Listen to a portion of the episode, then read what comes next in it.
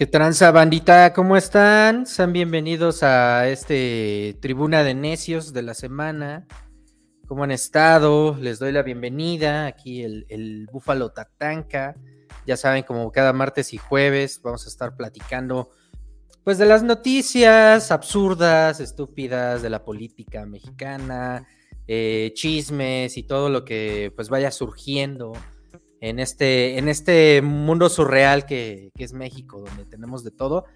Y que el día de hoy pues estaremos platicando de Sandra Cuevas, la fascista de la Cuauhtémoc, que ahora pues resulta que ya está borrando parte de, nuestro colorido, parte de lo que pues nosotros no, nos hace identidad como mexicanos, lo está cambiando por cuestiones eh, muy frías, como blanco frío, y está prácticamente saneando según ella y limpiando la Cuauhtémoc, cuando en realidad pues está haciendo ahí una gentrificación pero bastante autoritaria de eso estaremos platicando. También platicaremos un poco sobre el premio que recibió Eduardo Matos Moctezuma, el premio Príncipe de Asturias, y también, pues, por ahí el, el desdén que se le hizo en la mañanera.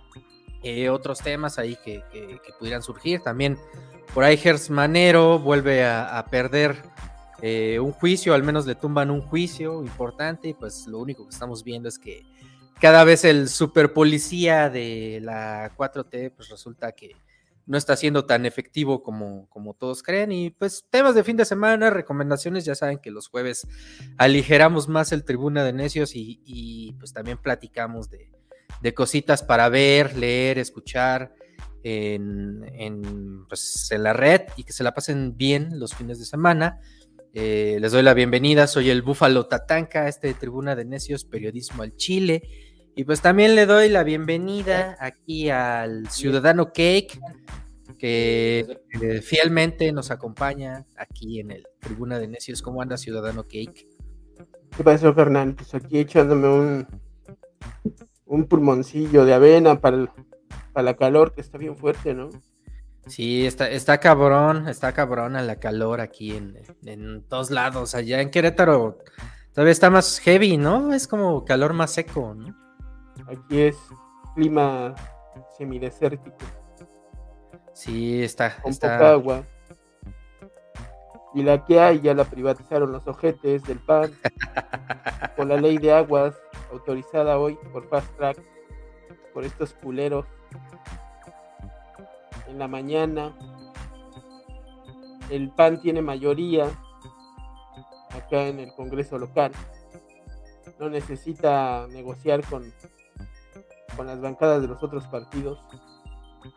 Pasaron por, por Fast Track la, conocida ley de aguas, cuyo nombre exacto es ley que regula la prestación de los servicios de agua potable, alcantarillado y saneamiento. Eh, obviamente se habla de que se privatiza el agua. La realidad es que acá en este pueblo el agua se viene privatizando desde hace más de dos décadas por los grupos caciquiles locales. Y lo que, eh, lo, que están haciendo con, este, con esta ley, estos güeyes, es regular, legalizar este, este apañamiento, este atraco irregular que caciques y políticos locales han venido haciendo con, con un recurso público como el agua. Claro, no están privatizando el agua en sí, pero sí se están apoderando de la distribución y del servicio de agua en, el estado y en pues, todos los municipios del mismo.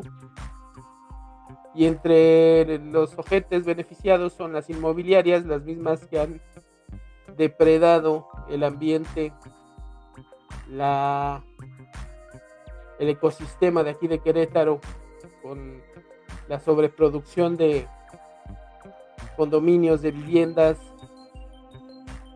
eh, que ha hecho millonario a un pequeño grupo político caciquil, que son los mismos que se han adueñado del agua, con al menos más de 20 empresas identificadas eh, por estos grupos inmobiliarios y, políticos, entre los que figuran el hermano del gobernador de Querétaro, Yamil Curi González, el hermano del actual gobernador de Querétaro, Mauricio Curi, entre los, los que se van a beneficiar con esta privatización, bueno, con esta legalización, formalización de la privatización del agua, un, bien este, público que además es un derecho humano universal. Imagínate nada más, Tatanka. No, pues está, está cabrón lo que está ocurriendo en Querétaro y de hecho, o sea, en, épocas justo donde pues cada vez están más siendo más sobreexplotados los mantos acuíferos, eh, los ríos, pues también eh, las cuencas y, los pozos y que mucha de esta agua, o sea, existe la creencia popular que si tú como persona ahorrando agua, este, cerrándole la llave, eh, cuidándola, vas a, eh, salvarla y, vas a generar un cambio sustancial, pues no es tan cierto del todo, porque al final recordemos que los que explotan más estos yacimientos de agua o los que absorben más, pues son empresas como Coca-Cola, como Bonafón, todas estas refresqueras o también eh, las empresas que producen textiles sobre todo, o sea, para la fabricación de pantalones de mezclilla o ropa deslavada de esta que, que le, gusta utilizar a mucha banda, pues también se utilizan miles de millones de, litros de agua. Para hacer, unos pinches pantalones de mezclilla culeros, para pinches chavorrucos cuarentones como el gato y como tú. no, yo puro, puro cimarrón. En eso se va nuestra agua, carnal. Yo puro pantalón de mezclillas y marrón del clásico, este, eh, sin, deslavado, güey. Yo puro marca libre del mercado. Duran más que los Levi's, güey. Los Levi's parecen al ser cabrón. A la segunda lavada se desbaratan.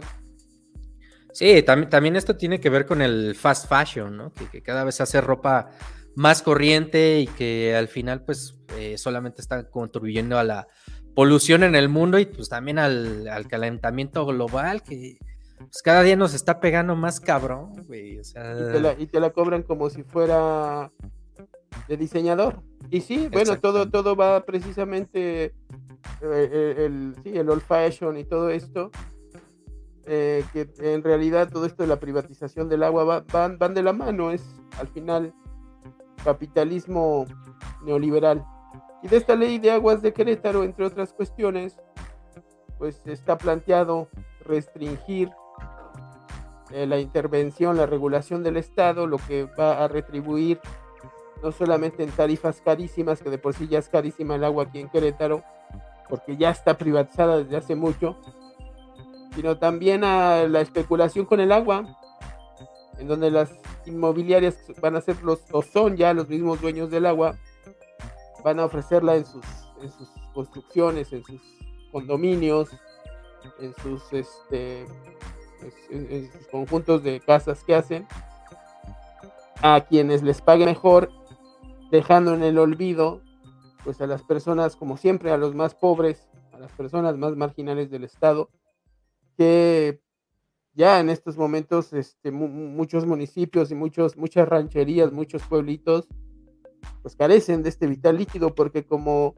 son personas invisibles para esta lógica capitalista que no importan, pues se les está privando ahora de un derecho humano universal que es el agua. Pues así, así están las cosas en Querétaro, eh, y pues no solo allá en Querétaro, sino en varias partes del país, donde pues incluso en, en Monterrey, eh, pues ya antes, hace 10 años, desperdiciaban todo el agua, la dejaban fluir como si nada y ahora pues están sufriendo crisis de llegar incluso a, tener horarios para que se active el agua y, se desactive. O sea, ya también ya están llegando a estos extremos que pues también se, pues nos acercan esos futuros postapocalípticos, ¿no? me recuerda un poco a esta película de Mad Max, que, también entre otras problemáticas, sí, una es la de el petróleo, pero en todas sus películas siempre hablan sobre la crisis de agua, ¿no? Este, eh, o es agua radioactiva o hay cotos de poder que, que están dominando este vital líquido. Entonces igual, chéquense, por ejemplo, en la última de Mad Max, la que está protagonizada por Charlize Theron, pues el, elemento central ya, ya no es la lucha por combustible, sino prácticamente la lucha por el agua. ¿Si has visto esa, esa peli, mi buen cake? Sí, por supuesto, pues es, son estos escenarios posapocalípticos que no están muy alejados de la realidad y hay quienes dicen que la tercera la tercera guerra mundial sería por por el agua, ¿no? Pero no todo es no todo es oscuro, hay un candidato que allá un genio, ¿eh? un genio que allá en, en, en Nuevo León, precisamente ahorita que hablabas de eso, propuso salvar la presa de la boca pidiéndole a los ciudadanos, eh, fíjate, el candidato se llama, eh, no, me parece que fue un bulo, estoy leyendo aquí que es un bulo. Al final un bulo, ya, ya te andabas yendo por, otro lado. Ya me, andaba yendo con la punta. Pero está muy cagado el video. Ya, ya, ya. No, sí, o sea, pues hay que, hay que cuidar el agua, hay que ahorrar ahí, o sea, pues, aunque sabemos que las pinches empresas son las que se la están acabando, pero bueno, pues nosotros hay que hacer nuestra contribución, no vayándonos tan seguido. Eh, y ahorrando, sobre todo la de la de la regadera y, pues ahí reutilizando también, la, por ejemplo cuando laven, pues saquen la, el agua que de, la ropa sucia, esa la pueden utilizar para lavar el piso, para trapear, para pues, cosas utilitarias, ¿no? ¿no? No necesariamente pues dejen que se desperdicie o se vaya únicamente por el caño, pero pues bueno, de eso es con eso estamos abriendo este tribuna de necios. Y pues saludemos a Monse Monquiqui, que por acá nos dice que la mejor ropa es de Chinconcuac. Totalmente de acuerdo, sí, duradera y, súper chida. Y por acá dice también, en Europa, en países como Suiza, Finlandia y Suecia, el agua es gratis porque es un recurso natural y de primera necesidad. Eh, sí, también. Pero bueno, pues ya eh, sabes. Sí, sí. También la, ropa de, de, Uriangato, Michoacán. ah, también. Exacto. Y también nos dice, esta semana descubrieron un manantial en el desierto de Chihuahua, ojalá lo cuiden, pues a ver si es cierto, ¿no? O también. Yo creo que sí se lo van a acabar. Pero bueno, pues así está. Las ambiciones empresariales, eh, los temas que tenemos también hoy en el Tribuna de Necios. Y pues vamos, ¿Qué pasó? ¿Qué estabas viendo, Antes de que sigamos, bueno, estaba buscando el video del, candidato que, proponía que para combatir la sequía todos fueran ahí a la presa a, vaciar un, litro de agua, una botellita de agua. A ver, búscalo. En realidad no, era, no era el candidato de Monterrey, no, era el candidato Carlos Gutiérrez, no era un cómico que lo imita. ¿Cómo se llama el cómico? Este video. El, el cómico, estoy checando aquí el nombre, los, se llama, su cuenta es arroba coso comediante, se llama Cosos Cañón, Cosos Cañones. Eh, el video está en TikTok, era, mira, ya, ya lo encontré. A ver, pues comparte la pantalla para ponerlo y que la bandita lo pueda ver y, y reírse un rato. Déjame, déjame ver. Aquí estás, aquí estás, aguántame. Bueno, mientras lo encuentras, le doy la bienvenida al Beni, que ya está por acá. ¿Qué tranza, raza? ¿Qué tranza? ¿Cómo están? Tribuneros, tribuneras, bola de necios y necias. Saludos desde la capirucha, desde la ciudad más grande, más, más imperfecta, pero más perrona de este mundo mundial. ¿En qué van? ¿En qué van? Para ponerme en forma al día, venga, díganme. Mira, vamos, a, vamos en este video que va a poner el Tatanka ahorita. Póngalo. a ver. Ahí está, agregamos a la transmisión, a ver. Aumentale el tamaño que, que ahí en ese cuadrito para que, para que se vea. de No manches, está, ya, estamos... ya, ya, se me, ya se me pasmó el puto video. A ver, mándame la liga. A ver, mándame la liga y lo pongo por acá. ¿Con qué vamos a arrancar o qué? Pues, pues estábamos haciendo tiempo realmente. Este, para ver, a qué hora llegaba. ¿Dóndde está ese gato? a ver a qué hora llegaba. A ver a qué hora llegabas, a ver si. si Para ver a qué hora te pinchaba la gana, Beni. No, ya por acá, por acá no había visto el mensaje. Pero ya te mandé la liga a ver, a ver si a ti contigo. Pero, ah, ya, ya la vi, ya la vi. A ver, déjame lo saco. No, pues estamos platicando de la crisis del agua. Que pues en realidad no es, el, no es de los temas del día, pero pues el ciudadano Cake quiso hablar de lo que está experimentando en crisis de agua Querétaro.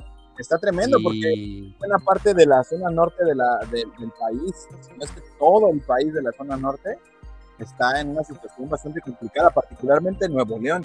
Y esta situación le ha pegado directamente a la popularidad del actual gobernador Samuel García, quien pues ya no sabe por dónde meter la cabeza, ¿no? Problema tras problema tras problema, entre ellos evidentemente el del agua, que hay que aclararlo y decirlo, este problema no inaugura con esta administración, se ha buscado de alguna forma palearlo, pero la realidad es que están teniendo eh, eh, agua a cuentagotas, y esa sí es una situación que tenemos que denunciar. ¿Por qué? Porque hay muchos intereses de por medio donde las grandes corporaciones también juegan un papel crucial en esta cuestión de la explotación del agua. ¿Cómo es que a partir de una distribución muy desigual, muchos mantos acuíferos, muchas zonas eh, eh, hídricas, pues pasan por una situación de explotación severa y, llegamos a estos límites, ¿no? A estas situaciones. Un poco recordaremos, y, si no lo tienen en la memoria, lo podemos ir trabajando, es el día cero que pasó en Ciudad del Cabo, África, hace unos cuantos años, donde literal tuvieron que racionar el agua a tal grado que pues ya no, ya era una tanda muy mínima por persona. ¿Qué les permitió esto? Definitivamente que pudieran, una, aprender cuál era el, el valor del agua en todos sentidos y dos, evitar ese día cero. Eh, ¿Estaremos cerca de llegar a esos límites aquí? No lo sé, la verdad es que habría que cambiar muchas situaciones de por medio y sobre todo tendrían que dejarse ir muchos intereses que no sé y no estoy tan seguro de que la iniciativa privada y empresas ultra transnacionales como lo es eh, la Coca-Cola, como lo puede ser Pepsi o como lo puede ser Nestlé, eh, deseen de alguna manera eliminar sus recursos hídricos que tienen en este país. O soltar, mejor dicho. Pues sí, ahí, está un poco de lo que platicábamos, la opinión del Beni, ya para resumir este tema, pero antes de pasar al otro, vamos a poner esta parodia que nos facilitó el ciudadano Cake. A ver. Arráncate, arráncate. Nuevo León necesita un cambio. Yo le quiero pedir a todos los nuevo leoneses que compren un litro de agua en un Oxxo, Super 7 o en la tienda de la esquina. Y cada quien venga a echar ese litro de agua aquí a nuestra querida presa de la boca, que está en estado de emergencia. Les pido unión a todo el estado de Nuevo León, su amigo y candidato de la alcaldía por Monterrey, Carlos Gutiérrez Mier.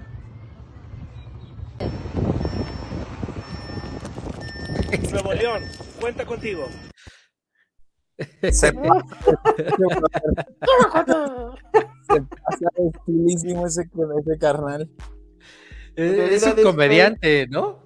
Es un comediante que, que, se, apellida Cosos y que pues, estaba suplantando a, a este candidato Carlos Gutiérrez, que es como muy de los de los, de los nuevo leonenses, este tipo de parodias hay que, recordar que Samuel García se hizo famoso, entre otras cuestiones, porque tenía un imitador muy bueno, que se llama Polo, con su personaje el Senatore, con mucho éxito. Es, un youtuber eh, también este, este, pues este comediante llamado Polo, que hacía parodia y burla de, de Samuel García, que al final creo que esto terminó beneficiando al propio García que le retribuyó en todavía en más fama y visibilidad durante las campañas. Ahí están las parodias. Que servirían para, Nadie sabe para quién trabaja Carnaval. Eh, exactamente. Pues eh, ni nos burlemos de los cómicos, porque ya ven que nos puede pasar como allá en Ucrania, que en una de esas hasta el Chumbel Torres se termine candidateando para 2020. No, no, no, no, chingues, no, no, no, no. ¿Por qué les das ideas, Tatanka? No hay necesidad. o u otro de los, personajes, que este, este... que órale, pinche Ben, delay, de poner el el- el delay. Benny trae delay. Este, otro de estos personajes que también parece sacado de parodia de caricatura, que pues lo único que está haciendo es quitarnos nuestra mexicanidad, y pues me refiero a nada más y nada menos que pues, a la alcaldesa de Cuauhtémoc, Sandra Cuevas, a quien veremos a continuación. Yo siempre les recomiendo algo para no gastar tanto. Limpien bien su casa, píntenla de blanco, pónganle flores y se va a ver totalmente distinta. Vean qué bonito está quedando.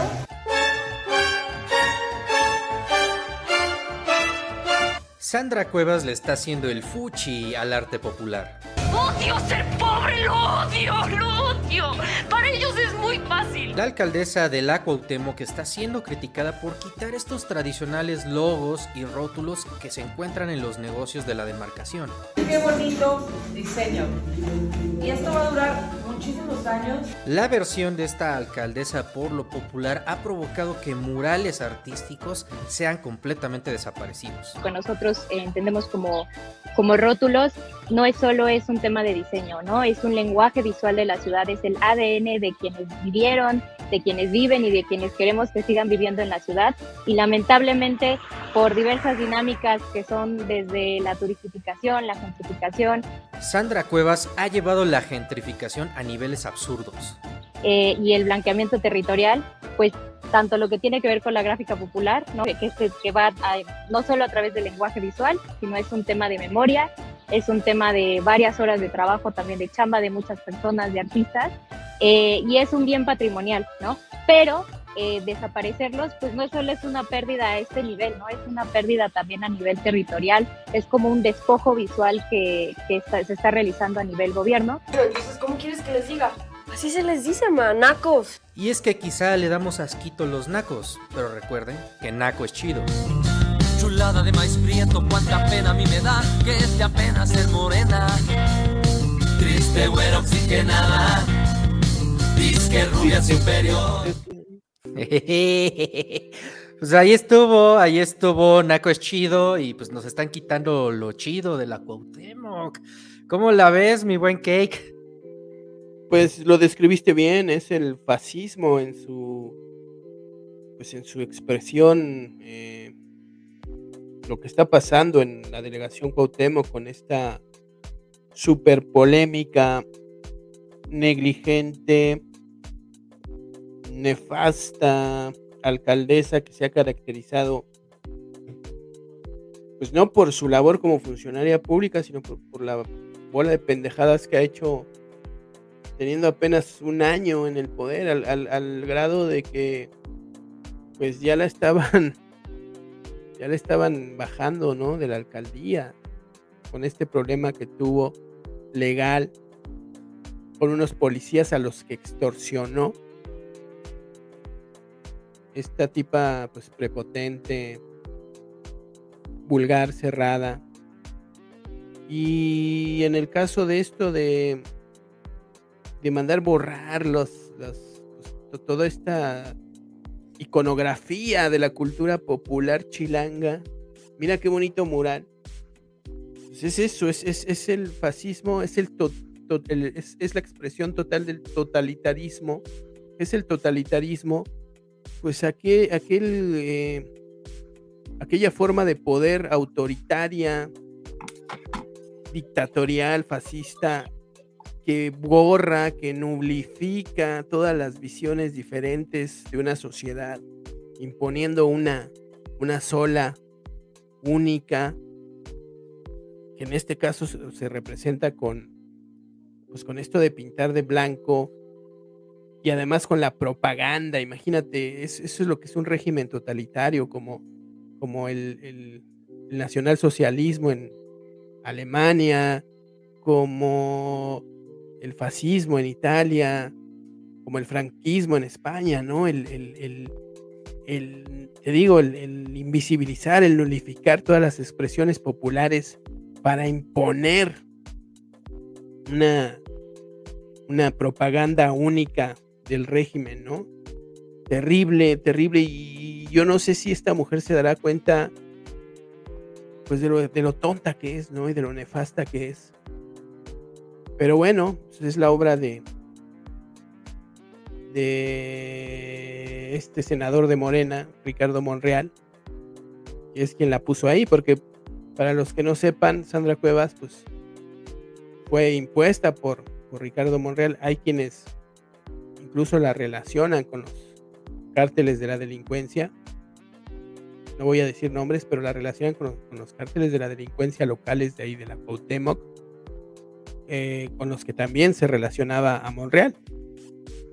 Y entre otras cosas, Sandra Cuevas pues era la amiga íntima, bueno, la gran amiga de la esposa de Ricardo Monreal, que fue el que puso ahí por capricho y por este, pues por desacuerdos con Morena a Sandra Cuevas, candidata de del PRI PAN PRD, con tal de que no se quedara el, el que era el candidato de Morena, que no, no, no recuerdo el nombre.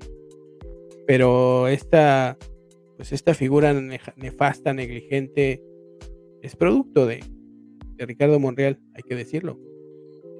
Uy, güey, ah, no, no, te va, te va a regañar la tía Vinagres, güey, te va a regañar la tía Vinagres y el lindo verde, güey. Le va a dar durísimo, que no, durísimo. creo que, no creo que Ricardo Monreal sea santo de su devoción, ¿eh? Esperemos que no, ¿eh? Porque sí, ahí dejó un legado bastante horrible, o sea, la recordamos por ese video también igual de nefasto, en el que está caminando por la colonia Doctores y empieza a señalar así a, pues, gente que está en situación de calle, y empieza a decir, no, esta es la, la- la ciudad este, judicial, la vamos a limpiar y vamos a remover a toda esa gente que la está este, eh, ensuciando y hacer va- ver mal. O sea, dices, ¿qué pedo? Y aparte, está siendo postulada o fue postulada por el PRD, un partido que pues, ya debería de desaparecer del mapa político y que prácticamente ya nada más es ahí la, la, la, la rémora del PRI, ahí la sabandija de los partidos políticos pega- pegándose para medio sobrevivir. O tenemos Ajá. aquella vez que dijo que iba a ser de la delega- de la zona rosa, si mal no recuerdo, sáquenme de- del dato si estoy mal, corríjanme, Benny. Cuando dijo que iba a ser de la zona rosa un- un- unas Vegas. Imagínate, Sí, tenía un proyecto, tenía un proyecto ahí de construir una especie de domo en una de las de las calles más este, emblemáticas, que es la de Génova. tipo Las Eh, Vegas. Sí, vaya, pues como que un, un poco salida, ¿no? De contexto la, alcaldesa. ¿Sabes? ¿Saben cómo se me hace esta, esta alcaldesa? Con todo el respeto, ¿no? Tam- tampoco sin estar denostando su persona.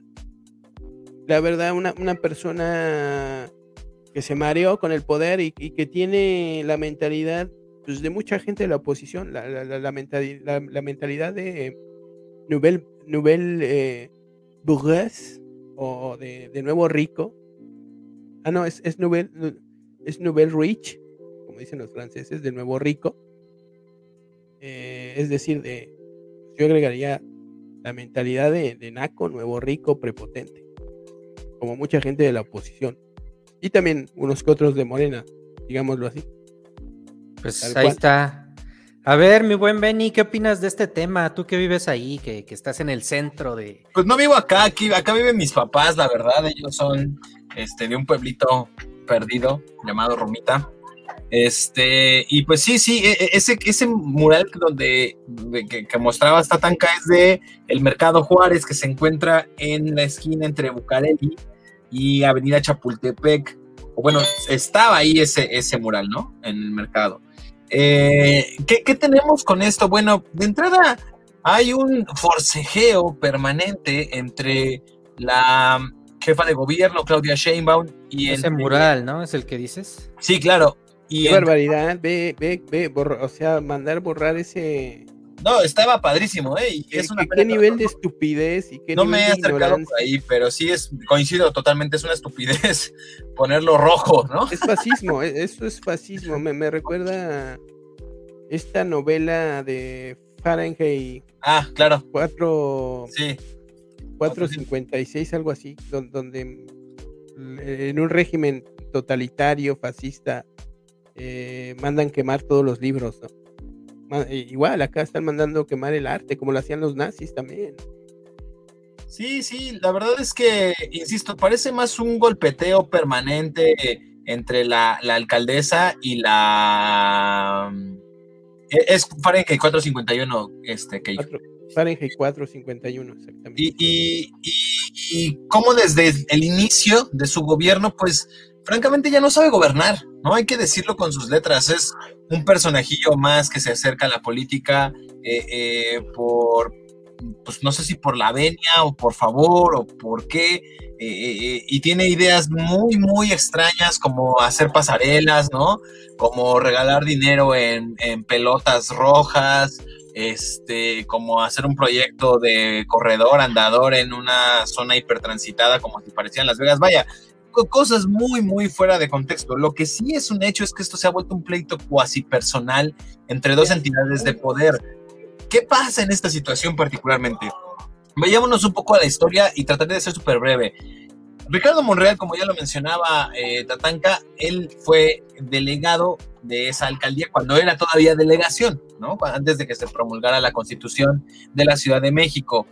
Eh, en ese estire y afloje por querer mantener el poder, Ricardo Monreal le juega una, de una manera muy eh, mañosa, por decirlo de alguna manera, a Dolores Padierna. Ustedes la recuerdan porque es la esposa de René Bejarano, el señor de las ligas.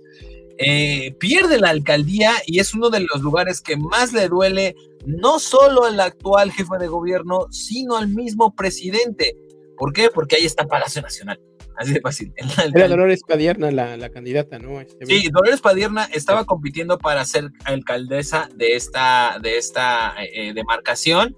No lo logra, hizo una operación eh, eh, política muy importante Ricardo Monreal y por eso es que Sandra Cuevas logra obtener este, este puesto político. Sin embargo, sí ha caído en una constante eh, eh, eh, debacle y en una espiral donde no hay entendimiento ni comunicación entre las autoridades centrales representadas por Claudia Sheinbaum y la autoridad local que es Sandra Cuevas.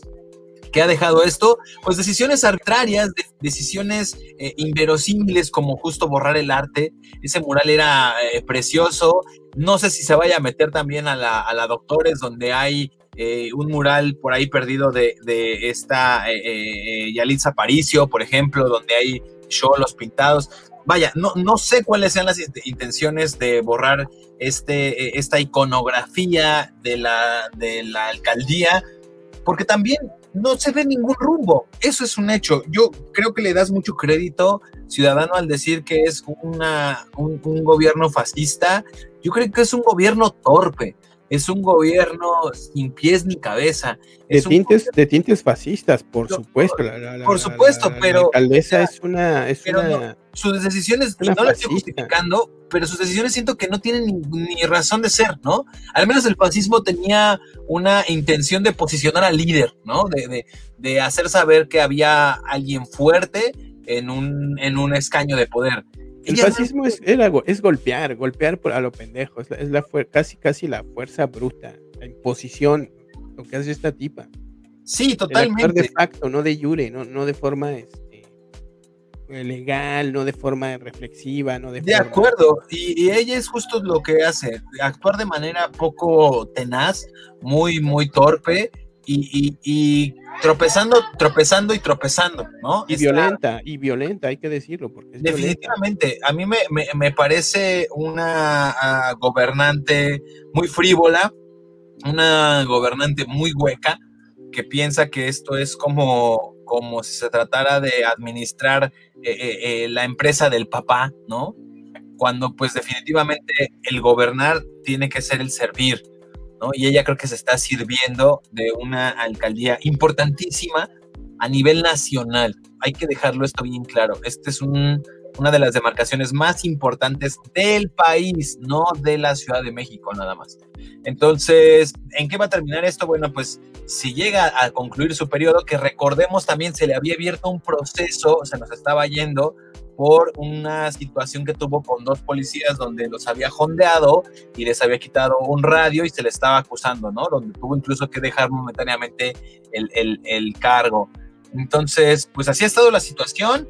¿A dónde va a llegar? No lo sabemos. Lo que sí ha sido es un estire y afloje donde de ninguna manera va a llegar nada bueno. Los diseñadores viendo a Sandra Cuevas, entonces chingo a mi madre y brincos diera ser güera. Saludos, Monse Kiki, quien nos escribe desde Facebook, supongo. Este, pues sí, yo creo que yo creo que sí deben de, deben de pensar un poco de esa, de esa manera, ¿no? La verdad es que la, la alcaldía Cuauhtémoc, yo creo que es una de las alcaldías más ricas, no solo porque ahí se concentra el centro histórico, porque ahí está Palacio Nacional o porque ahí está el Templo Mayor, de quien me gustaría hablar en un ratito, sino porque también tenemos lugares eh, opulentos eh, eh, y, y, lugares muy populares, ¿no? También hay que decirlo, Tepito es uno de esos lugares hiper populares pero también hay zonas de mucha demanda eh, y de mucha moda, como lo puede ser la Condesa. Entonces, eh, eh, de alguna manera muy extraña, están representados en este primer cuadro de la ciudad, no desde ahorita, desde tiempos inmemoriales, cuando justo se levantaba la Gran Tenochtitlan, por ahí de 1325. Pero bueno, pues a ver a, qué llegamos y en qué termina todo esta, este, este jaloneo entre autoridades. Pues esperemos que no sigan eliminando el arte callejero, que al final, eh, pues recordemos ejemplos del mundo, pues o sea, si, si realmente Sandra Cuevas quiere verse o sentirse como una mujer del mundo, pues que recuerde a Bansky, que hace arte callejero que se vende por miles de no, millones. El problema es que no es una mujer del mundo. A ella que le gusta, que le gustan los Estados Unidos podría remitirse un poco a lo que hacen en Miami, ¿no? Con estos murales gigantescos y donde se hacen convocatorias justo para embellecer esa zona de Florida, eh, justo con el arte urbano. Entonces, pues digo, emular al menos de esa manera podría, podría darle chance. Pero no, pues no, no es una mujer de mundo, es una Nouvelle Rich. una tipa con mentalidad de. Hay, hay que presentar la Basquiat. rico, de nuevo rico, o sea, para ella haber llegado a ese puesto es lo máximo que pudo haber hecho en su vida y se salió de control la, la, chica, está completamente desubicada, este, totalmente perdida, ni, ni siquiera este, este susto que, se, pues, que le acaban de meter con, con este problema con los policías la, la, pues la sentó un poco, ¿no? A reflexionar sobre lo tonta que, que es y cómo se comporta. Entonces, caso perdido. En efecto, oye, y hablando de los policías, le mando a mi un saludo a mi cuate el gato Sierra, que defendió a ultranza a Sandra Cuevas, alegando que Claudia Sheinbaum era la que quería quitarle a la mala del poder de la Cuauhtémoc y que por eso le había sembrado eh, el tema de los policías. Este, y tuvimos bastantes discusiones en, un grupo de reporteros, entonces le mando saluditos al, al gato Sierra que, rectifique su camino, porque sí andaba medio, medio torcido y equivocado con esta alcaldesa que pues todavía... Bueno, ya la propia alcaldesa tuvo que reconocer que, se pasó de, lanza, ¿no? Ella misma lo y tuvo que, que no lo reconoció bien, ¿eh? O sea, como que lo dijo así. Sí, fue muy a regañadientes, ¿no? De ya Pero lo tuvo que hacer porque no le quedaba de otra. Sí, pero bueno, pues e, e, ese es el tema de Sandra Cuevas que nos tiene por acá el día de hoy y que pues le estaremos dando seguimiento, como le damos seguimiento a varias cosas aquí en el Tribuna de Necios. Hablando de eso, también en el tema de Devani Escobar, pues van a hacer una tercera autopsia porque pues el gobierno de Nuevo León y la fiscalía pues nada más se hacen bolas, están ocultando cada vez más cosas y pues también las filtraciones de, el, que, fueron del país, donde decían que había, había, abuso, violación y que había sido asesinada antes. Entonces, hay nada más para que no nos olvidemos de ese tema, que pues, lo, trajimos aquí hace unas semanas y pues todavía está ahí sonando en la agenda. Y pues pasemos al tema que tanto quieres platicar y que tanto Venga, estabas venga, venga, este, extendiendo aquí en el Tribuna de Necios. Y voy a leer así, tal cual el tweet. Dice Échalo. el Beni que López Obrador no felicita al querido Eduardo Matos Moctezuma. Tiene una razón de ser. Y esto tiene que ver con que al pri- a principios del sexenio el gobierno dijo que festejaría la fundación y caída de Tenochtitlan en 2021. Pero el doctor Matos Moctezuma eh, pues dijo que las fechas estaban mal y pues que, que me regaña López Obrador y pues López Obrador, el Cotton Head, así como se ve de tierno y buena onda en las mañaneras, pues resulta que también eh, pues le gusta la revancha y, y, pues no reconoció en la mañanera de hoy el premio Princesa de Asturias que se le otorgó a, a Eduardo Matos Moctezuma por esta labor destacada como científico eh, de la antropología mexicana y, y, pues el descubridor del Templo Mayor y también, entre otras cosas, de las excavaciones allá en la pirámide de Teotihuacán y muchas otras cosas más, entre ellas la cátedra de Harvard de Enrique Matos Moctezuma. Pero a ver, arráncate, Beni, yo quiero escuchar este. ¿Quién es Eduardo Matos Moctezuma? Es nada más y nada menos el arqueólogo más importante que ha dado este país. Así de sencillo. Su, su labor trasciende todos los días para la gente justo que mencionábamos ahorita del centro histórico, que pueden ver de cerca los vestigios de lo que algún día fue la Gran Tenochtitlan, que es nada más y nada menos el Templo Mayor. El museo que está ahí también se lo debemos ahí a él y buena cantidad de excavaciones que se han hecho en esa zona se la debemos a él. Me parece que esta situación se sale de control eh, por parte del presidente. ¿Por qué? Porque le ha generado muchas críticas y sin, duda no lo ha querido abordar y no lo va a abordar porque justo no le costaba nada, así lo ponemos, mandarle un saludo desde la tribuna, como lo hizo hoy a, Elena Poniatowska, quien cumple 90 años. Felicidades, de verdad, Pony. Este.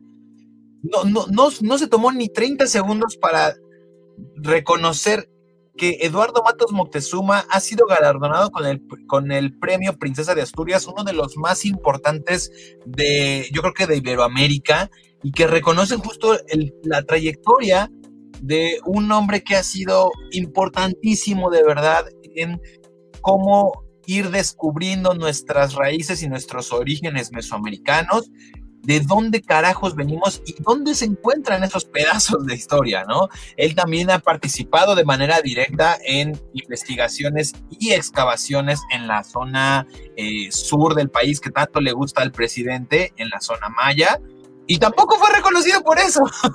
Entonces, en este hilo de Twitter, lo, lo, que hago es justo un pequeño recuento del por qué el presidente López Obrador, y con esto eh, eh, quiero, me gustaría que hubiera venido el gato para echarnos un round, pero quiero de, de dejar en claro que el presidente López Obrador sí es un presidente, si no vengativo, muy rencoroso, muy rencoroso, a quien si se la hacen, se la pagan. Eduardo Matos Moctezuma, cuando es invitado a toda esta eh, celebración que se llevó a cabo el año pasado, ustedes recordarán, donde se instaló una réplica del Templo Mayor a escala, ahí en el, en el Zócalo Capitalino, este, se hizo toda una planeación.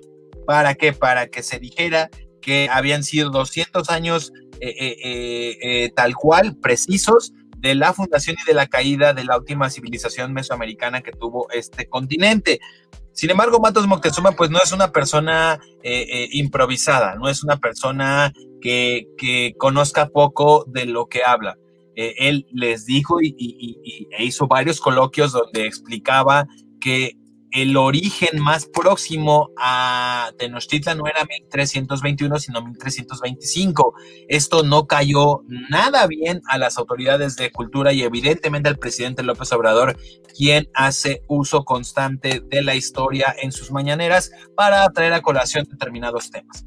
Eh, les hace el desaire, dice que él no va, a no va a estar en estas celebraciones y las celebraciones de todas maneras se llevan a cabo cuando se instala la pirámide, el, eh, eh, el, doctor Matos Moctezuma también hace un comentario que tampoco le gustó a presidencia y a final de cuentas pues vemos en esta, en esta no respuesta una respuesta clara del gobierno de la 4T que es, ok, no me quisiste ayudar, no quieres saber nada de mí, yo no tengo por qué reconocerte nada, ¿no? Esa es la situación que está pasando actualmente con el de Eduardo Matos Moctezuma, a mí me parece, insisto, algo que no debería estar ocurriendo porque sencillamente una diferencia de pensamiento no tiene que llevarse al terreno personal y solo puede quedarse en el tema profesional. El doctor Eduardo Matos Moctezuma se merece este premio y muchísimos más que tiene pero desafortunadamente el presidente López Obrador en este momento comete una pifia y es una pifia, a mi parecer o a mi entender, completamente personal. Vámonos, el, el Benny se puso en modo no soy de derecha, pero no, pero sí, o sea, ni una mencioncita, pues aunque sea ahí una felicidades a Eduardo Matos y ya, o sea, y, y pues no es por digamos, desdeñar el trabajo de Elena, Elena Poniatowska o, su aniversario 90, pero pues también, o sea, digo, e, e, en este momento, pues vamos, ya, ya sus trabajos ya, ya no está publicando de forma tan regular. bueno, acaba de eh, publicar, ¿eh? ¿eh? Tatanka acaba de publicar la parte 2 del amante polaco, que el, el, uno está muy bueno, por cierto. ¿Sí te gustó? en contra de, de, la Poniatowska Tatanka? a mí no me gusta tanto cómo escribe. a, mí, me gustó, me parece una, una biografía novelada de sus orígenes que pues para el chisme está bueno, ¿no? O sea... Aparte, fíjate, aparte te va un chismecito, un chismecito. Este, que, que, que me contaron en un taller, en un taller, pero si quieres ahorita, ahorita se los cuento más adelante el chisme no, de no, la no, de una vez, de una vez que. No, primero hablemos de Matos Moctezuma. venga, venga, venga. A ver, este, ¿tú qué opinas de este, de este desdén de, Matos Moctezuma? Pues es un, sí, yo creo que el arqueólogo mexicano más importante que ha hecho mucho, mucho por, por rescatar eh, la historia, los vestigios de nuestras raíces prehispánicas. Yo creo que él junto con Miguel León Portilla, que era historiador, no era antropólogo. Eh, sí, totalmente, de, razón. de los dos pilares. Pilares académicos que más han, han hecho por reconstruir ese pasado siempre maniqueo, siempre, siempre deformado por los discursos de los políticos, de... Por el discurso posrevolucionario también, ¿eh? Exacto, por el, por el discurso posrevolucionario, por gente como este... Eh, por el propio José Vasconcelos en su momento. José Vasconcelos, con, exactamente, con, con esta pifia de la raza cósmica y todas estas... Eh, todos estos discursos homogeneizantes, eh, cargados de racismo, eh, que surgieron precisamente, como dice el Beni, con, con los eh, gobiernos revolucionarios del PRI, que negaban, ¿no? Que, que, que, como cualquier Estado-nación de, de, cualquier parte del mundo, niegan la, eh, pues sí, han negado la, la, diversidad, la diferencia, la, todas las, las, la, pluriculturalidad, ¿no? En esta visión del Estado-nación de, de, dotarnos de una identidad nacional este, homogénea, eh, puesta con calzador y que ha provocado en, grandísimos conflictos como, como en España con, los vascos o con los catalanes, ¿no? Por ejemplo, nunca se han sentido españoles y con razón de sobra. Pero este, retomando el tema de, de Matus, pues él, él, junto, te decía que junto con León Portilla son los que han de manera eh, rigurosa, de manera profesional, de, manera académica, científica, reconstruido, yo creo, eh, pues la versión más, más creíble, más verificada y más fiel de estas raíces prehispánicas que tenemos. Es un, es un, eh, sin duda, un, gran académico y bueno, en esto de que el, el, no lo quiso felicitar por estos desencuentros que tuvieron, sobre todo con la conmemoración de, de la fundación de la Gran Tenochtitlán, ¿no? Que creo que de ahí, de ahí derivaba todo el problema, que, Matos no quiso, no quiso participar en, estos festejos, entre, ot- entre otras cuestiones, porque el, dato de la inauguración de, la Gran Tenochtitlán que, que da por bueno el gobierno de la 4T pues, no es, según Matos, muy exacto. No, no, no, no serían 1321, sino hasta 1325. Y bueno, entiendo que pues AMLO en, en esta eh, pues necesidad de, armar una celebración que fuera dentro de su sexenio, pues él, él dijo que, era, que fue en 1321, ¿no? Pero pues sí, me parece mal. Yo, yo, yo, yo creo que AMLO es un hombre, es un político con fi- filias y fobias, como todos los políticos, ¿eh? Pero pues sí se, se, se vio medio mal eh, al no querer felicitar a este, a este gran académico, que tampoco pasa nada si no lo felicita, ¿no? Pero es, es parte de la anécdota y también nos pinta pues, un poco el retrato de, de AMLO que eh, pues, no es el cabecita blanca para todos, ¿no? Para, para, para, para quienes no, no sean muy de su agrado, para quienes tengan un desencuentro con él, pues es cuando ahí salen los rencores, ¿no? O los, los golpeteos de parte de, López Obrador, como todos los políticos y como animal político que es, por supuesto. Pues ahí está, ahí está el tema, eh, López Obrador, que pues al final sí tiene, eh, él no olvida, no olvida, aunque él diga que, que, este, que no, no guarda rencores y que no cree en las venganzas, pero pues ya vimos que, que la memoria la tiene muy nítida y muy clara. No, sí, de que tiene memoria, tiene memoria el presidente. De hecho, Yo solo le diría a- a- al, al Cotton Head que la venganza nunca es buena. mata el alma y el envenena a alma. Cotton Head. La envenena. Yo nada Bueno, más ya que- eh, ya- rapidísimo, rapidísimo, lo que decía Pedro Salmerón, ustedes recordarán a Pedro Salmerón, este, eh, esta propuesta a embajador, ¿no? Eh, en Panamá que no rindió ningún resultado fructífero para el presidente y que sí le costó pues ahí una desaveniencia con eh, eh, la diplomacia panameña. Y, y- y lo criticó, me parece también muy, muy, muy, muy reduccionista su frase, que eh, eh, Eduardo Matos Moctezuma tiene la visión leopor, leoportillesca salinista del encuentro de dos mundos. Por favor, o sea, seamos serios también desde aquel lado, ¿no? No, no, yo no creo que este Pedro Salmerón tenga la mitad o una cuarta parte de lo que ha hecho el doctor Matos Moctezuma.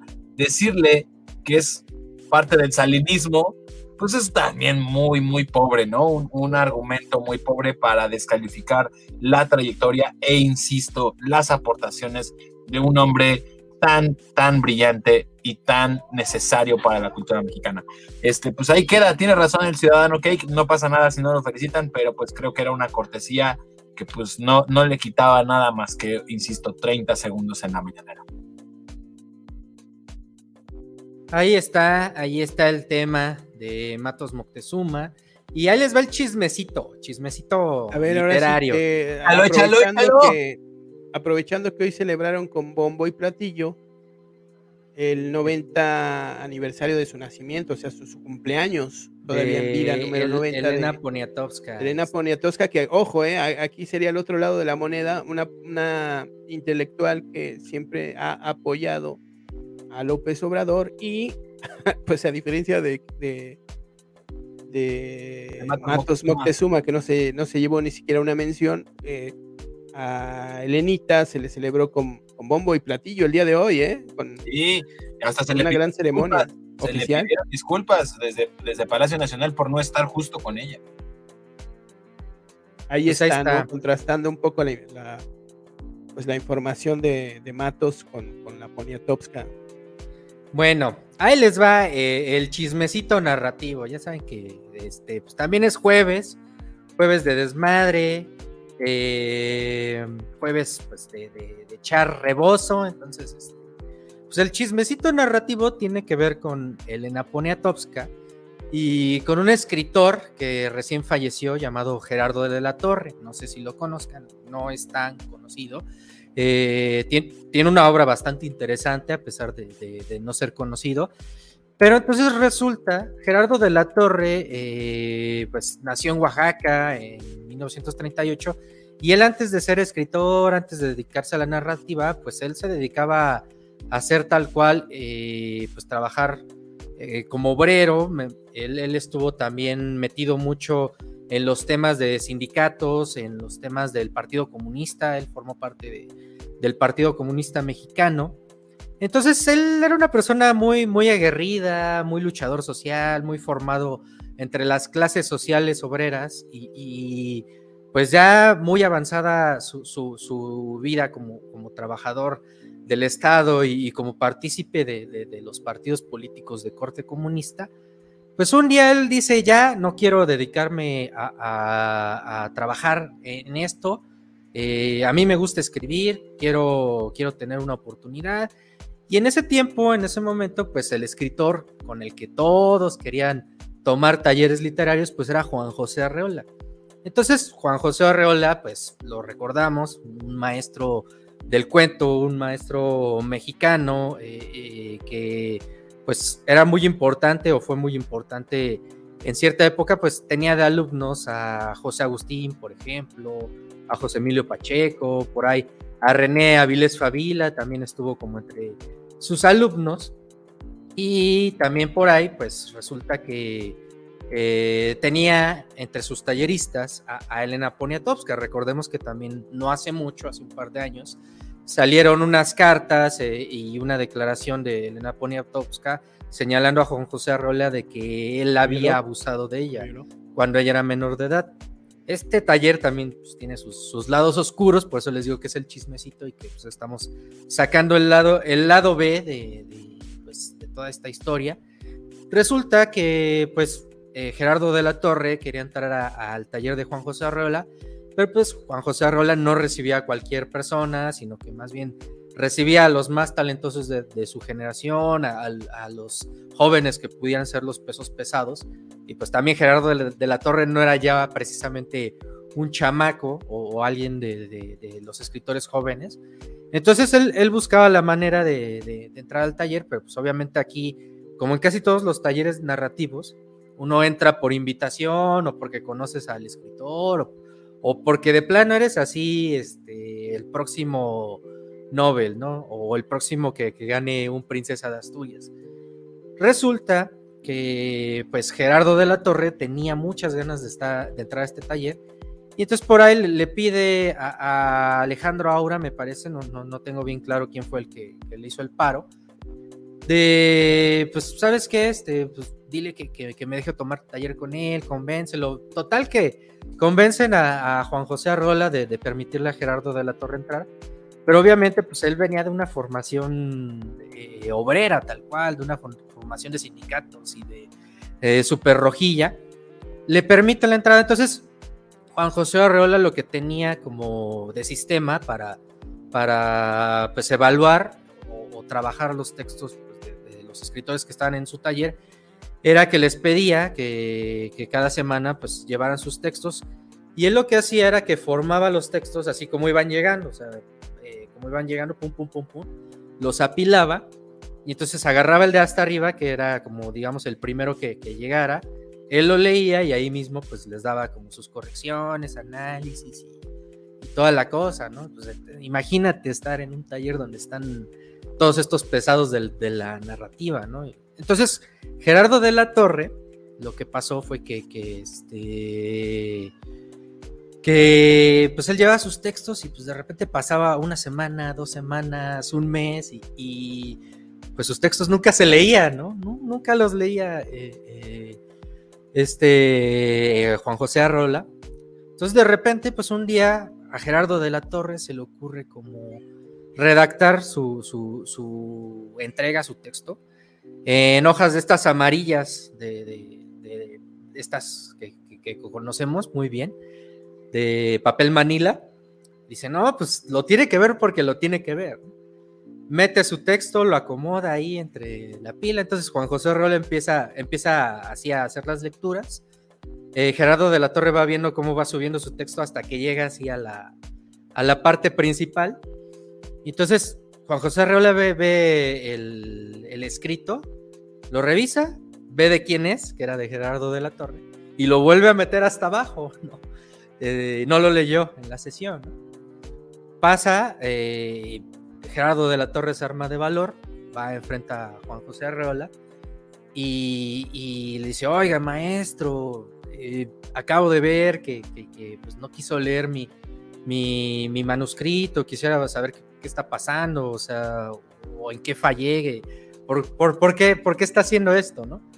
Entonces, Juan José Arreola le dice a Gerardo de la Torre, le voy a ser honesto, usted aquí llegó por recomendación. Y usted no tiene talento literario, no tiene vena narrativa, no tiene este, ninguna, ninguna cuestión que lo, eh, vuelva o lo convierta en un escritor eh, del nivel de los que estamos aquí. Entonces, usted lo único que va a lograr es con esfuerzo y luchando y, y- y- y esforzándose para que uno le haga caso. Así es que si quiere que lo lea, pues cada vez debe de traer textos mejores y, y si quiere que lo reconozcan, pues cada vez va, este, va a, a- a tener que luchar contra esto, porque pues eh, talento, pues todos los demás muchachos que tengo ahí. O sea, lo Entonces, pendejeó Viñero. lo pendejeó Viñero, pero aparte de eso, eh, Elena Poniatowska constantemente le hacía burla a Gerardo de la Torre porque para todo esto, este taller de Juan José Arrola se realizaba en la calle de Obrero Mundial.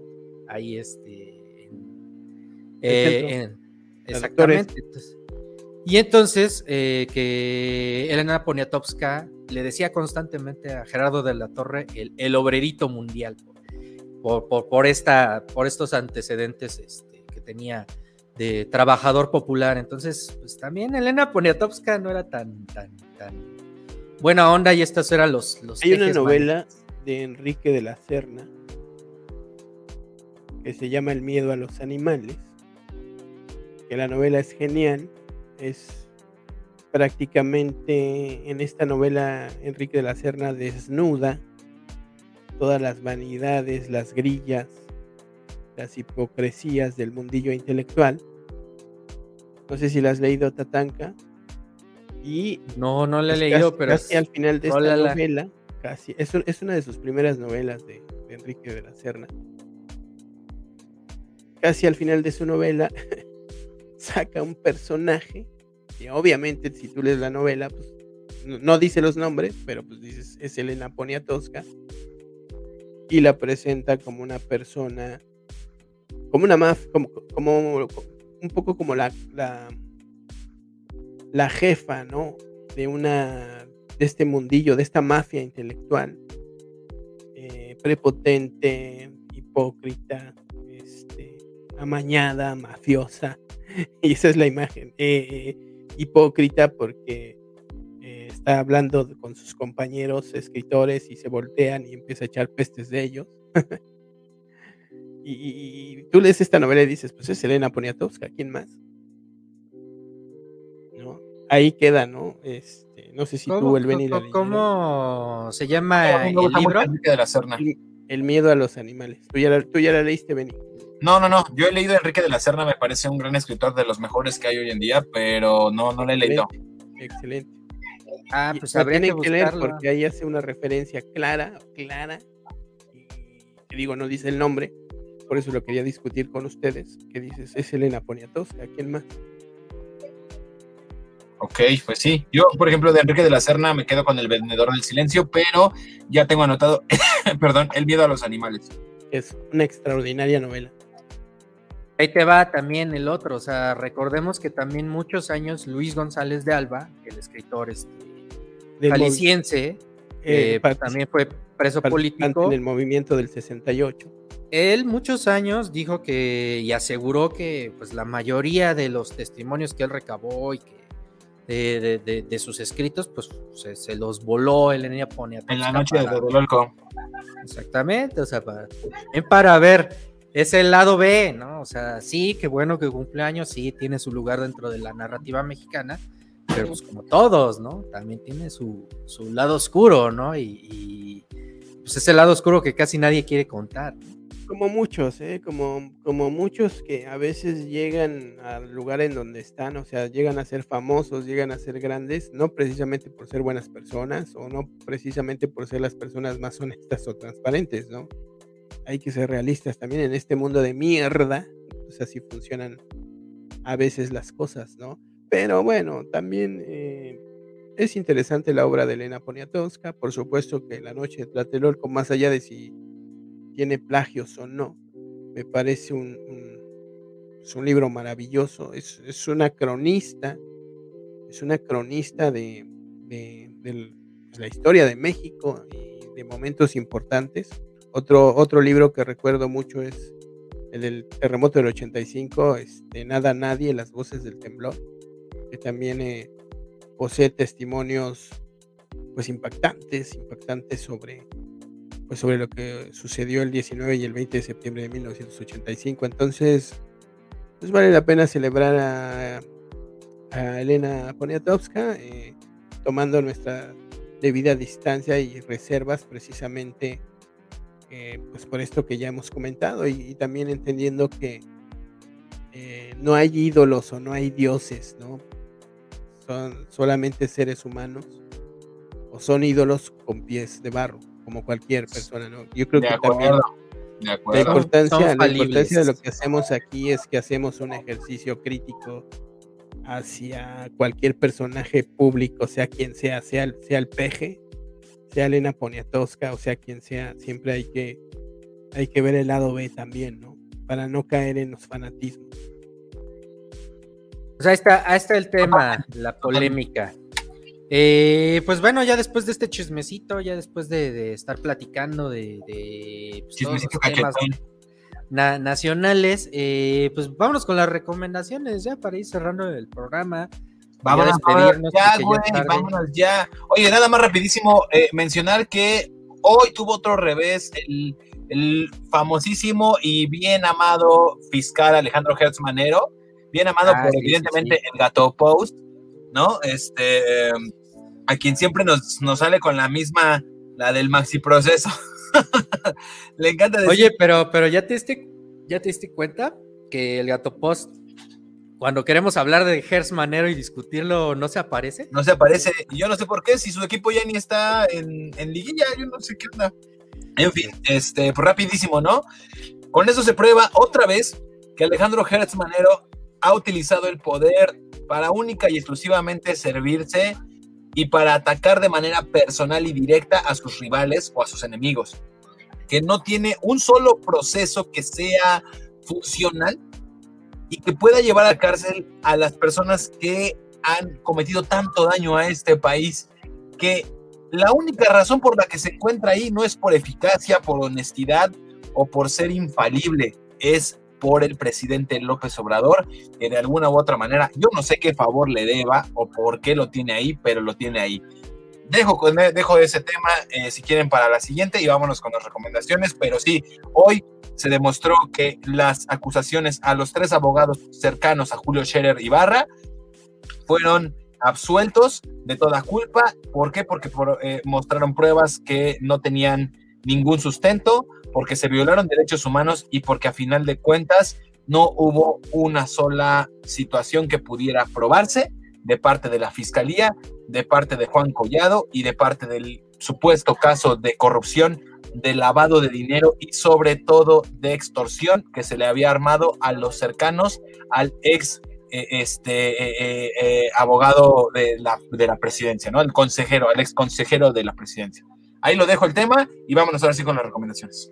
Pues, ¿qué recomiendas? Pues de una vez, a ver, recomiéndanos algo Oh, para es- el fin de estoy semana. escuchando, ya saben que yo, yo, yo soy una gente pobre, ¿no? Y no me alcanza para nada, entonces... Ay, ya vas a este, chillar, güey. Dice que donde lloran ahí está el muerto. En, en Spotify, para quienes son fans de lo que antes se llamaba radionovelas y ahora se llaman podcast, este, hay una cosa que se llama Batman desenterrado.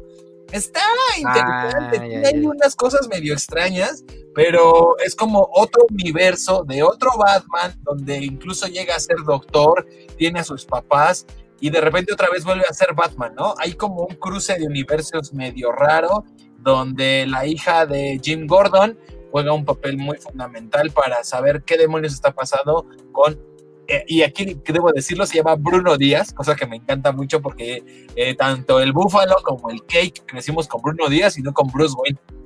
Con el clásico Bruno Díaz de este de Adam West, ¿no? Adam West. sí, sí, o sea, crecimos con Bruno Díaz, hay que decirlo. Entonces, Aguado West. eh, West. eh, es, lo, es lo que estoy ahorita echándole una, una oreja, ¿no? ¿En Ahí dónde? ¿En dónde? En Spotify está la, es una como radionovela, ahorita van en el capítulo 6, está muy afable por si están en su, en su casa, ¿no? Este, eh, ¿Es gratuito? eh, ¿qué hacer? ¿Mande? ¿Es gratuito? Sí, es gratuito, totalmente gratuito. Este, la neta es que tiene ahí voces que a lo mejor pueden o no gustar. En el personaje de nada más y nada menos que Bruno Díaz está un ex RBD. Por favor, no le hagan el feo. Mejor escúchenlo. Es Poncho Herrera, es Poncho Herrera. Este, Ah, es- sí. es- déjame te digo, Poncho Herrera se me hace muy buen actor. eh. es buen actor, la neta, la neta, que, pero mucha ¿Vieron el gente- baile de Pon- los Poncho 41? Herrera no, no fue el que estuvo en El Exorcista. En- Sí, sí, sí, sí, en ¿Ya el, vieron el baile de los 41? el baile de No, los esa no la he 41. visto. Sí, en el baile de los 41 y tiene una serie, bueno, un programa, no una serie, un programa en National Geographic que se llama este, el- La ciencia de lo absurdo. Ciencia, ciencia absur- absurda, ¿no? Sí, la ciencia de lo absurdo. Eh, es bueno el tipo, me parece un tipo muy trabajador y ahora a él le toca ser Brad Batman, entonces yo se los recomiendo eso. Sí, Poncho Herrera es un extraordinario actor, ¿eh? Esa, esa del baile de los 41. Bueno, dicen que él es gay, tampoco es, creo que tampoco es que le haya costado tanto, tanto trabajo. Tú no sabemos, tiene ahí por ahí una hija, ¿no? Pero, Pero este, es, es una película. Caray, yo, yo, una, yo una vez la puse en Netflix así de qué veo, qué veo, ¿no? Es una película, me parece excelente porque trata el, el tema de la homosexualidad, pero lo hace sin morbo, lo hace sin, sin amarillismo, lo hace sin estas caricaturas maniqueas que luego nos presentan los medios sobre la gente de la comunidad LGBTI.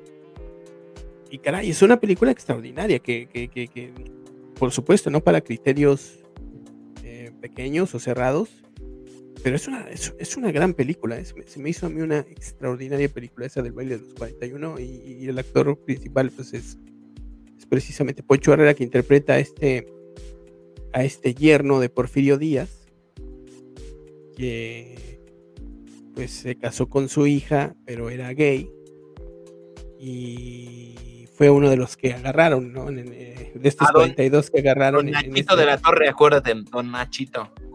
Ajá, don Nacho de la Torre, eh, don Ignacio de la Torre se llamaba es- este personaje que existió, que existió, que tenía su casa ahí en Paseo de la Reforma, donde ahora está el edificio de la lotería.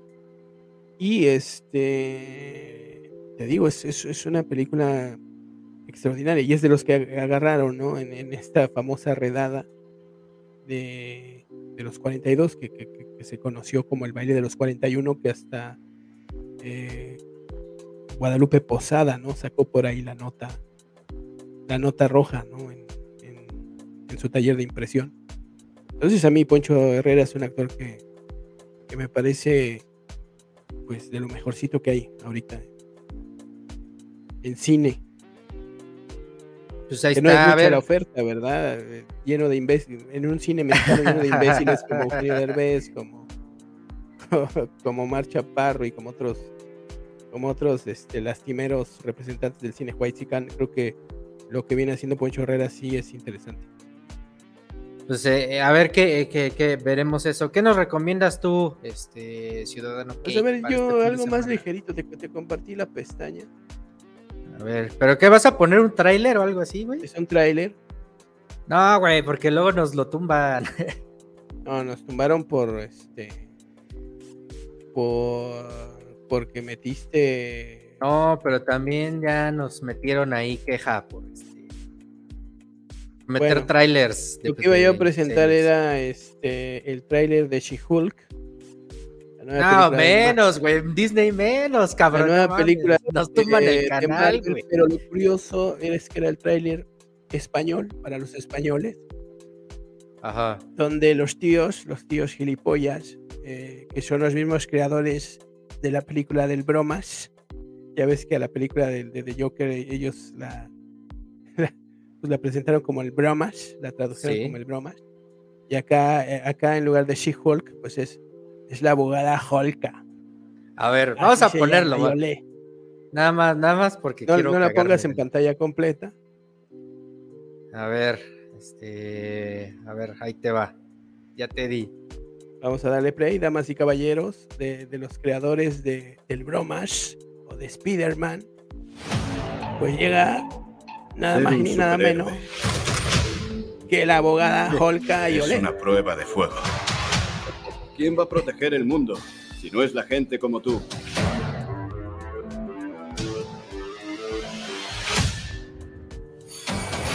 Soy Jennifer Walters, abogada. Tengo buenos amigos. Unos chupitos, por fin es una emergencia. No es Un chupitos. trabajo exigente. Acabamos de abrir un departamento de derechos sobrehumano y quiero que tú estés al frente. Y una familia desesperante. Prima, no pedimos ser así, pero tenemos que aceptarlo. Tus transformaciones las desencadenan el miedo y la ira. Una mujer lleva ambas cosas de serie solo por existir. Oh. Bruce, ¿verdad que si no me transformo la voy a colmar? Sí, sí, sí. Solo quiero ser una abogada anónima y normal. ¿Puede decirnos dónde está Hulka? Jen, ahora eres Hulka. Chica, se te ha puesto un culo brutal. Podría ser una vengadora.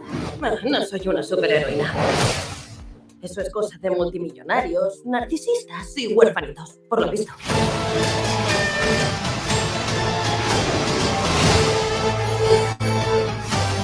Y bueno, ahí está la película de la abogada Holka. ¿Tiene que tener citas a los 30?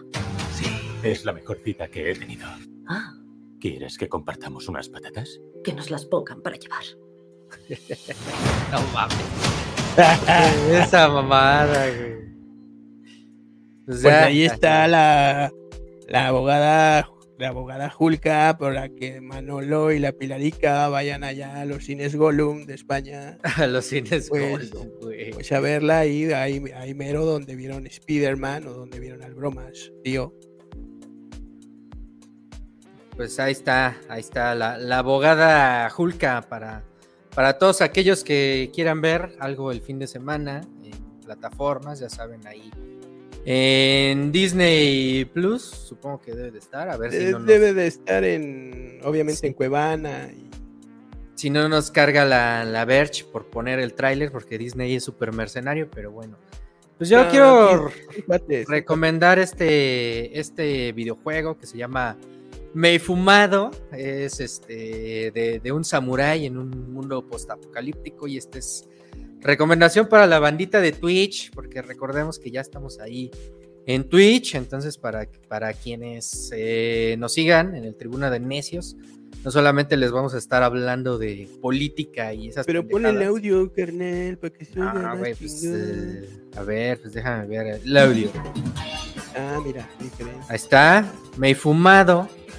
Este jueguito es, es gratuito, entonces este, pueden echárselo. Tiene unas gráficas bastante básicas, pero está muy entretenido, como para que ahí le, echen un ojo este fin de semana y se lo avienten. Como, como para, este es como para viejitos como yo que les gustan los, los juegos de, de, este, plataforma. Ahí, tipo este, este, ¿cómo se llama? El de estos de Sega, Sa- Samurai Shadow, que, que es otro gran videojuego.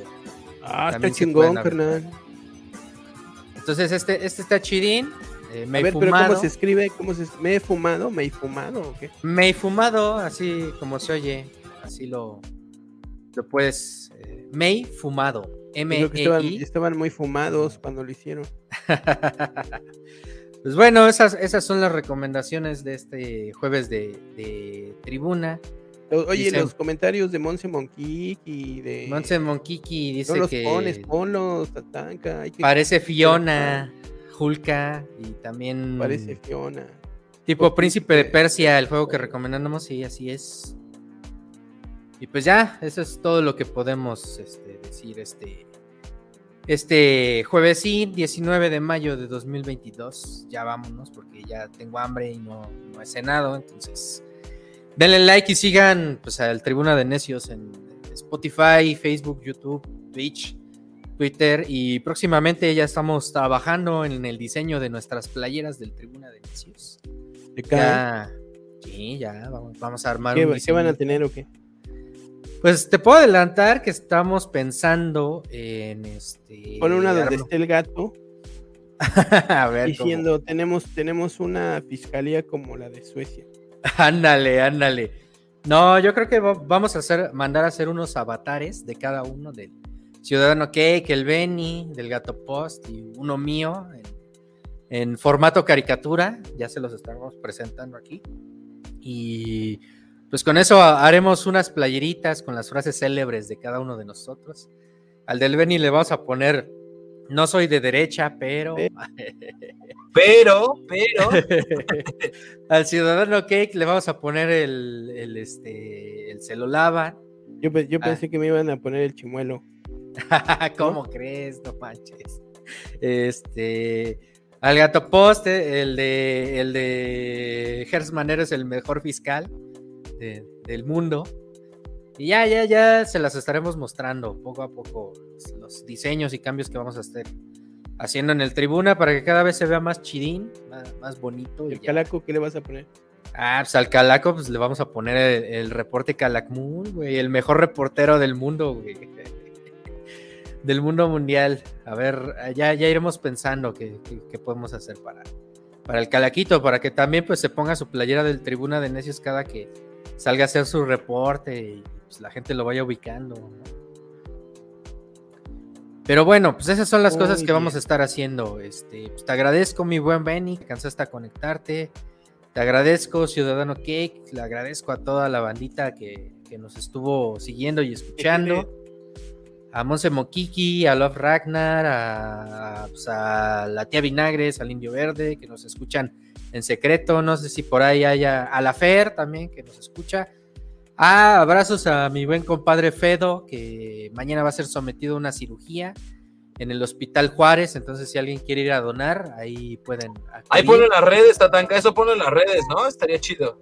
Sí, lo vamos a poner en las redes, porque aparte él es baterista de la banda eh, Victoria Malawi, que han estado en el Vive Latino. Entonces, pues, necesita ahí de todas sus buenas vibras, el buen Fedo. Ponlo para compartir, carnal. Y vámonos, yo digo que vámonos. Quiero mandarle saludo a la bandita que nos oyó la semana, no, el martes pasado. Eh, Suelencita Contreras, hijo, es- estos nicknames sí están bien, bien pachecones. A Let's 2K, a Kirkis, a Claudia, a JJJJJ, que nos, nos estuvieron a Resonancias, que nos estuvieron acompañando en Twitter, viendo de forma directa o diferida este bonito show que es el Tribuna de Nerdos. Pues saludos a, a todos ellos y ojalá se vayan sumando más. Bambi, pues cuídense todos, cuídate, Cake. Este, pues ya-. Ahí se ven. ahí No se ven. Se la, la, la ballenan porque luego les apescadito. Porque luego les a pescadito. Sobre. Oh, qué rico, guacala. Guácala, qué rico. Pues esto fue el Tribuna de Necios, periodismo al Chile, periodismo sin respeto, en el que pues estamos tratando de hacer una labor cada, cada semana, cada vez más Dice- chida. Dice Monse Mokiki que, que en mi playera diga ¿Qué? Vas. Naco es chido con botellita de Jerez. Esa, esa rola en realidad es la de Pinche Maninche con Armando Vega Gil, el Uyuyuy, Sergio Arau, el. No, Sergio Arau era el Uyuyuy, eh, Armando Vega Gil era el Cucurrucucú y Francisco Barrios era el más tuerzo. En su tercer LP de esta maravillosa banda de los años 80. Botellita de Jerez. Y pues nos vamos con botellita de Jerez. Diciendo esto, dedicándolo a Sandra Cuevas. Si lo mexicano es naco y lo mexicano es chido, entonces verdad de Dios. Todo lo naco es chido. Igual que Sandra. A huevo, pues eso fue el Tribuna de Necios. Cuídense y nos vemos la próxima. Cámara, bye. Bye.